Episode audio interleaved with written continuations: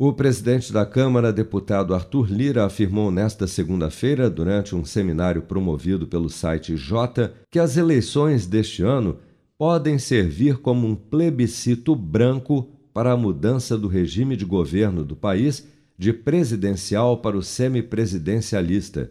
Segundo Lira, o atual regime de presidencialismo de coalizão, onde parte dos cargos do Poder Executivo são indicados pelo Legislativo para que haja estabilidade política, dificulta a aprovação de pautas essenciais e reformas estruturantes para o país no Congresso. Vamos ouvir. Um presidente eleito tem que ir para esse presidencialismo de coalizão, que se ele não faz, a própria mídia o chama de fraco, diz que ele não vai ter governabilidade, que ele não vai conseguir aprovar as reformas. Nós não vamos conseguir fazer reformas estruturantes no país com um presidente eleito por 50, 60, 70 milhões de votos, sobre ele a única responsabilidade de fazer a condução desse processo. Nós temos que sair do governo de coalizão para um governo de corresponsabilidade. Para discutir o tema, Arthur Lira montou um grupo de trabalho na Câmara composto por deputados e juristas para apresentar uma proposta sobre a viabilidade da mudança de regime no país, para a qual ainda será necessária a aprovação de uma PEC, proposta de emenda constitucional com o apoio de 308 dos 513 deputados e 49 dos 81 senadores em dois turnos.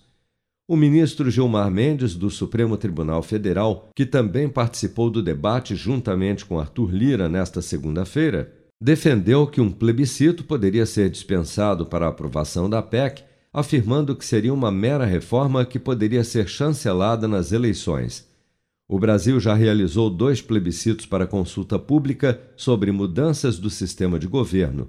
Em ambas, a população rejeitou majoritariamente a troca, sendo que no último plebiscito, em 1993, 69% dos eleitores escolheram manter o presidencialismo contra 31% que defenderam o parlamentarismo. O semipresidencialismo, no entanto, nunca foi consultado à população.